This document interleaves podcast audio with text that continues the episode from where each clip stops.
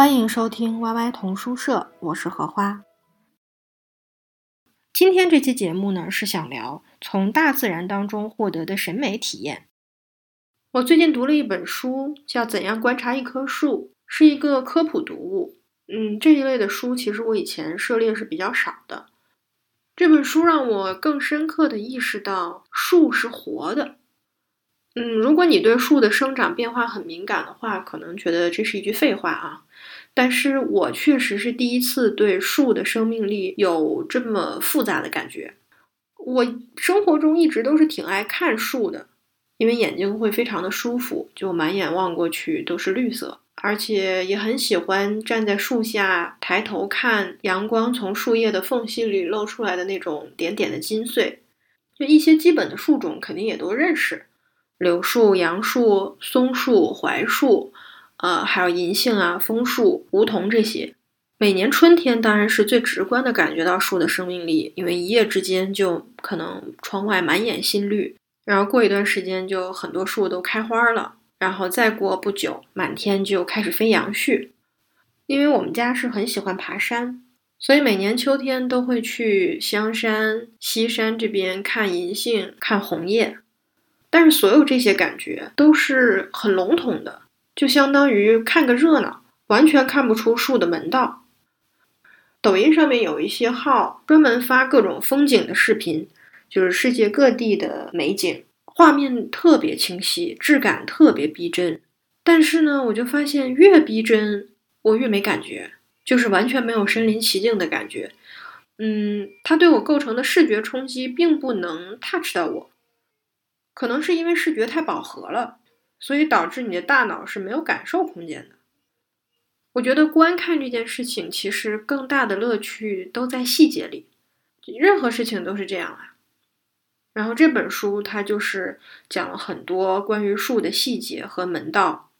你怎么样去观察树叶的排列方式？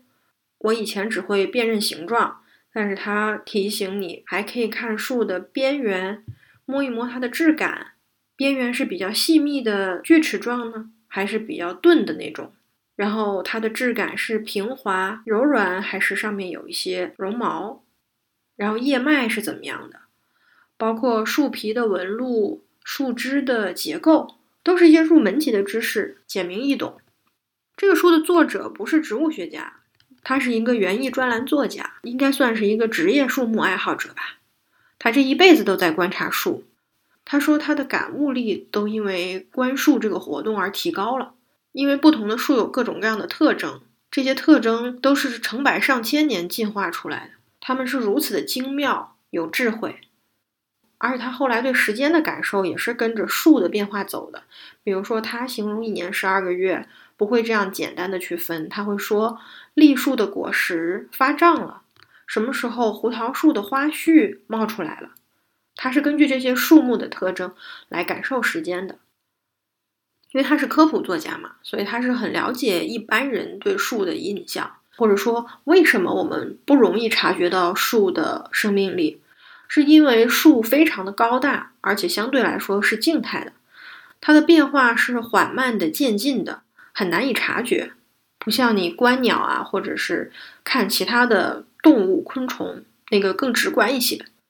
所以就造成人们很容易用一种广角式的镜头去看一棵树，就是你内心的那个视角是广角式的。但是他就教大家怎么样用特写镜头看，因为只要你亲眼见过了树的绒毛、气孔、叶脉，就这些栩栩如生的细节，能体现确凿的生命迹象的细节，你就一定会感叹：哇，树是活的。我是看了这本书之后就实践了一下，因为我们家呃从厨房的窗户看出去那条路上路两旁，包括中间的绿化带，有一种树我一直不认识，它的叶子的颜色非常好看，在秋天其实要比银杏叶子的颜色饱和度更高一些，而且它比银杏叶黄的要早，大概在十月初的时候是那种芒果黄，特别好看，整个树都是金灿灿的。因为我不认识这个树，而看了这个书之后，我就想多了解一些有关这个树的细节。在观察的过程中，我就发现呢，它的就是叶子的边缘是比较钝的齿状，但是不同的树好像那个叶子还是微微有差别的，就不完全是同样的形状。呃，叶缘是一样的，叶基就是树叶的叶柄的那个地方也差不多。它的树皮比较粗糙，但是那种纹路呢辨识度不高，没有那种一眼看过去的特点，所以还挺容易和其他的树弄混的。然后根据我观察到的这些细节，嗯，是不足以让我在网上能把它搜出来的。然后我就用那个拍照可以识别植物的那个小程序，想说找找看。但是每次我拍那个树的叶子，它都会给我不同的答案。看了一下它下面的简介，我觉得和我眼前这棵树好像也不是同一个东西。直到有一天，我发现有一棵这种树上面挂着一串一串的像小翅膀一样的那种，应该是它的果实，就是一种赤果。但不是每棵树上都有赤果。我就又把那个赤果拍下来，辨别了一下。我觉得这次给我的答案是比较靠谱的。我才知道，哦，这个树是美国红岑，也叫洋白蜡，蜡是蜡笔的蜡。它为什么不是每个树上都有赤果呢？因为它的有些开雄花，有些开雌花，有些树是开两性花，所以不一样。等我能对应上它的具体身份，然后再查了资料之后，我以后再去观察这棵树就会更有针对性了。就这个过程还挺有成就感。然后在看这本书的时候，我就想到我自己其实是很缺乏博物学教育的。因为我小时候不爱看科普书，嗯，科普书的文字好像对我来说也比较枯燥，有点没意思。我喜欢看故事情节比较强的那种。当然，这个每个人阅读兴趣不一样，像我先生他就很喜欢看，就是那些科学类的语言，不管是生物、化学还是植物、动物，呃，他都比较着迷。我印象中，呃，我们小学是有自然课的，但是自然课就是随便上着玩的，也不用考试。有一些小实验还挺有意思的，小手工，但是没有觉得这个课跟审美有什么关系。语文课嘛，那当然是主课，从来没想过这两个课之间能有什么联系。所以在我的印象里，就是那种既遵循一定的科学标准，是用科学的方法观测描绘自然，并且这个描绘的过程中审美价值还很高的书，我觉得我就没什么印象，非常少。中国的文人是有寄情山水的这种传统，风景就只是一种心情，像背景音一样，主角永远是自己。职场官场失意了，就跑出来亲近大自然了。尤其是古代，就更不可能有科学考察这种意识。像徐霞客这种，就不会被算成是一个文人，而是普遍认为他是一个地理学家，所以他的这个记录是有科考价值的。当然，这本书的文学价值也很高，但是这样的作品就特别少嘛。像屈原的《离骚》这种，写了几百种植物香草，都是为了比喻君子要有高洁的品格。所以这些散文在我看来，不管语言多么华丽、多么优美，它都缺少了一个把自然万物当做客观对象去看待的眼光。我记得可能是小学五年级吧，有一篇课文。是许地山写的《落花生》，我特别讨厌那篇课文。我就记得他好像是要赞美花生不图虚名，默默奉献。然后他就做了一个对比，说花生的果实埋在地里，啊，这不像桃子、石榴、苹果那样把鲜红嫩绿的果实高高的挂在枝头炫耀，使人一见就心生爱慕。花生呢，就是矮矮的长在地上。成熟了也不能立刻分辨出它有没有果实，必须挖起来才知道。我就记得我走在放学的路上就想这个，就是很生气的。我心想，苹果、石榴招你惹你了？它们本来就是长那样的呀。你要夸花生，你就夸花生呗，为什么要贬低苹果呀？你想称赞一种品质，那你就称赞呗。就我很不喜欢这种比喻。所以，植物对于很多的小朋友来说，它都是成了一种有形象、有感情色彩的一种啊。梅兰竹菊就是高洁的，松柏就是坚韧的，牡丹就是很俗气的。看动物也是戴有色眼镜，有感情色彩，什么狡猾的狐狸、憨厚的大象、善良的绵羊、凶恶的豺狼，就从小听多了这种描述的话。就会对大自然缺乏一种客观的眼光，我觉得，所以我很不喜欢这一套。好在当时还有一篇课文叫《蟋蟀的住宅》，我后来才知道这是来自法布尔的《昆虫记》。当时可能老师也讲了，但是就不知道法布尔的《昆虫记》是什么概念，也没有去看更多的。但是就是很喜欢那一篇的写法，他写蟋蟀能把墙壁打磨到多光滑，它的选址也特别讲究，要排水优良，有温和的阳光。而且它那个洞穴里面不是一整块，还既有客厅又有卧室。我当时就觉得他还挺厉害的。估计当时标准答案肯定是歌颂蟋蟀的勤劳，自力更生，为自己创造舒适的生活环境之类的。现在想，他那个对昆虫的描写是真的很吸引小朋友的。所以《昆虫记》到现在一直被归类在儿童文学里面也不奇怪。我今年上半年一直在看的一本书，是一个比较偏儿童文学理论的，就是他在归纳总结儿童文学里面有什么样的母题。它的母题不是某一类题材，而是指的是一种原命题。就比如说在成人文学里面，爱和死亡就是非常重要的母题。那在儿童文学里面肯定就是不一样的。但其中比较重要的一个就是自然的母题。这本书以后有机会，我觉得可以展开再分享。今天想说的就是他对儿童文学当中自然母题的关注，因为儿童文学里面自然母题的发展是成人文学望尘莫及的。他认为当代的成人文学的作家和读者都已经不太关注大自然了。早期有很多优秀的作品还是以描写大自然为主题的，或者说是主要的表现对象。那这些作品里面，只要它的科学知识不太艰深，语言不太复杂，小孩都非常爱看。所以久而久之，这一类的作品就被归到了儿童文学里面。比如《昆虫记》就很典型，还有杰克·伦敦的《荒野的呼唤》，那是一个写狼狗为主角的小说。屠格涅夫也有很多关于自然主题的作品，然后还有那个《野生狮子艾尔莎》，那是一个纪实作品。就他这个观察是从梳理了儿童文学的发展史得来的，我还蛮同意这个观点的，因为孩子肯定是比大人的好奇心旺盛很多的，而且他们精力充沛，就是一草一木、各种小动物、小昆虫都能吸引他们的关注。大人看书的时候，他的阅读趣味和审美心理、好奇这一部分动机是永远也比不上小孩的。所以更容易偏好和自己实际生活相关的作品，想象力也比较弱，所以自然的母题肯定就是越来越被边缘化了，在成人文学当中。那在自然母题的这种作品里，人类的角色他只是一个见证者，就是发生的一切都不是用来体现人类的这种社会道德观或者说价值观的，它不需要被赋予什么意义，就是一种客观存在。但同时，它又是一种审美对象，而且是一种充满陌生感的审美对象。这种阅读体验，我觉得是对现实生活一个极大的补充。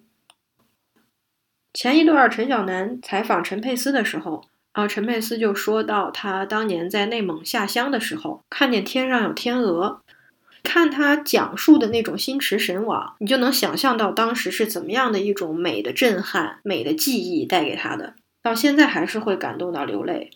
他就说，当时的那个情境，就是几十年来滋养他人性的东西，到今天都是。所以，如果我觉得在成长中从来没有过这种体验，确实是挺遗憾的。而且，这个肯定不是走马观花，你出去旅游就能感受到的。但是，最近我对树的这种观察，让我有点找到这种感觉了。一方面是它微观世界的那种精密，还有就是它是一种非常让你有踏实的稳定的感觉的。因为一种树什么时候结果，什么时候落叶，它不可能说变就变。甚至今年的天气稍微的，比如说冷空气来的早了一点，也不影响它，它是很稳定的。所以我觉得这种稳定性是很能够舒缓焦虑的。因为你在工作和生活中是很难得体验稳定性的。我在台湾的时候接触过一些自然书写或者说自然文学的作品，我觉得这个门类好像还是外国的作者多一些，中文作家很少。我最喜欢的台湾作家吴明义应该算一个，他有两本写蝴蝶的散文集《蝶道》和《迷蝶志》，然后上架的时候都被书店放在昆虫、生物一类的科学读物里。他觉得是有点讽刺，因为呃，在他看来，这两本书关于蝴蝶的内容其实是不够专业的，因为他不是一个生物学家，而且他本意也不是想要探讨生物学的专业知识。所以这本书其实它还是一个文学作品，自然写作，而且他很会画画，里面的插图都是他自己拍摄或者手绘的。我是在他的介绍下才对自然书写这个门类了解的更多一点。而这一类作品当时吸引我的很大一部分原因是语言的新鲜感，因为人情世故写到极致的作家，你看过之后就很想看到不一样的东西。科幻小说会有这种新鲜感，呃，自然书写的作品也会有。我就记得他在《蝶道》里面有一句话是写说，呃，我很喜欢蛋黄蝶的英文名——柠檬色的迁徙者 （Lemon Migrant），听起来像是某种色彩在流浪。它们聚集在黄蝶翠谷，因为流浪者遇上了奶与蜜之地。然后他转而就会写到，这片供养蛋黄蝶的铁刀木林。是日本人为了制造枪械、制造杀戮而种下的。还有一本书，当时也是他推荐，其实是很有名的一个英国的生物学家珍·古德，大陆的翻译是简·古道尔。他也是一个动物行为学家，因为他是研究黑猩猩的，他就记录了对黑猩猩的各种观察。我也记得他的书里有一句话说：“当天空突然出现闪电时，是不是有一只特别敏感的猩猩？”会因为壮丽的闪电而深受震撼，而这种写法对我来说就特别迷人。我觉得好像我印象中，我们不光是文学方面自然书写、自然题材的作品比较匮乏，美术方面也是差不多。我记得读库之前出过一套画册，是云南花鸟。这个画册的作者是植物标本画家曾孝濂。曾孝濂被称为中国植物画第一人，就是五十年代的时候，当时要对全国的植物进行普查、记录、建档，要编纂《中国植物志》，是一个工作量非常非常浩大的国家工程。所以各个植物研究所就专门培养了一批这样的画师。但是这么多年坚持到现在的，而且能够达到他的这个高度的，就只有他一个人了。然后在读库对他的访谈当中。我才知道，在中国画植物图鉴是地位很低的一个工作，因为科学界、植物学家、生物学家，他会觉得你就是一个临摹标本的技工，他们可能觉得这个就有点像古代的宫廷画匠。但是不管你的画的技法再出众，你始终是一个匠人，所以你甚至是不配在这个画上署名的。就这个不是说心甘情愿默默无闻，而是说你的地位就就在那儿。那另一方面，艺术界所谓的画家，他们也很不屑，他们觉得你画这个东西没有创造力，就是你的画不体现什么主观的视角，而且必须严格遵循很多规定，所以很多画家他也不愿意画植物图鉴。但在国外不是这样的，有很多画动物、画植物图鉴、画昆虫的画家，地位是很高的，甚至是国宝级的待遇，就是科学界和美术界都承认他们的价值。但是在中国的情况就刚好相反嘛，所以是很很遗憾的一件事情。就他画植物画是已经到了一个痴迷的程度，他可以为了等一朵花的开放几个小时甚至十几个小时不吃不喝不上厕所，画完之后整个人都是临近虚脱的一种状态。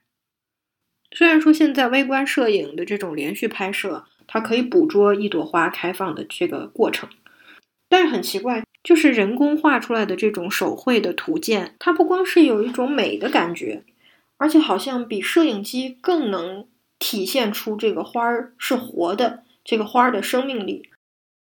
这个画家对一个植物所有的感情和赞叹，好像也都在那个画里了。我想起吴明义说，他一直是在用文学的眼光观察自然的，他那个文学的眼光应该是一种审美的眼光。并不是一种道德观或者价值观，所以他会说：“海的声音那么大，就像一篇好的小说。”这种审美是相通的。对于曾孝濂来说，不管是画一朵花，还是画一朵菌子，还是画一个蕨类植物，是他的生命和植物的生命有了共振，才会出现这么动人的视觉呈现。有一次，他们去高原写生的时候，见到了一种高原上特有的植物——绿绒蒿。他就在笔记本上写下这样一段话：造物主造出一朵花，它的花瓣那么薄，像最薄的绸缎，在阳光下微微颤动。在低温缺氧、行动迟缓的高原，所有一切整个压抑收缩的状态下，它竟然如此张力四射。那分明是一个幽灵。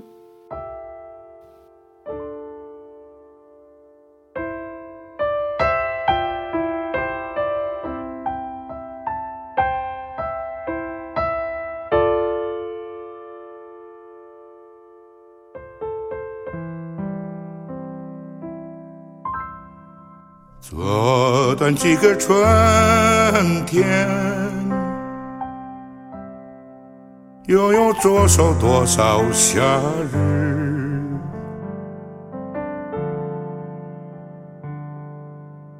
当你来时，雪还是雪，你还是你。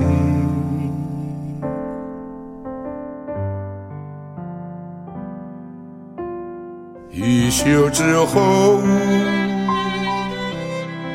雪积飞雪，你还是你。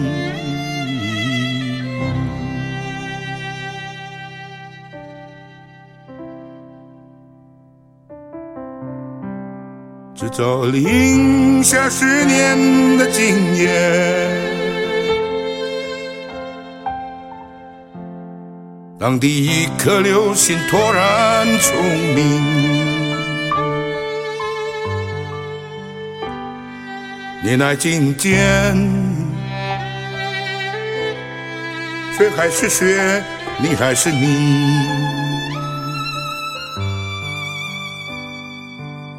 你来觐见，雪还是雪，你还是你。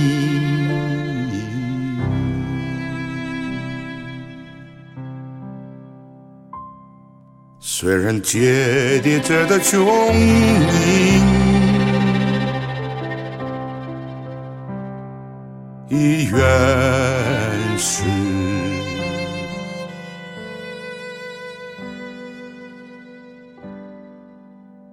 为草生你。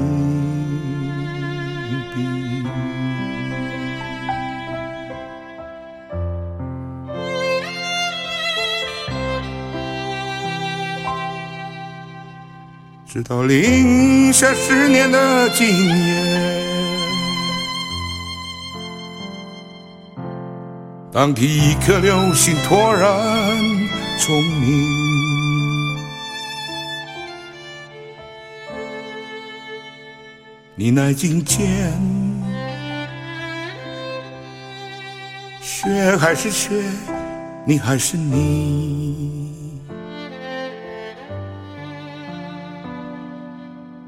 你乃今见，雪还是雪，你还是你。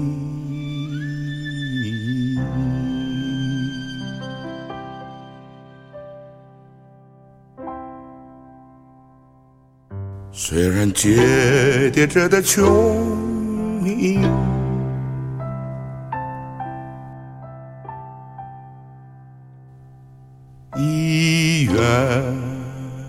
是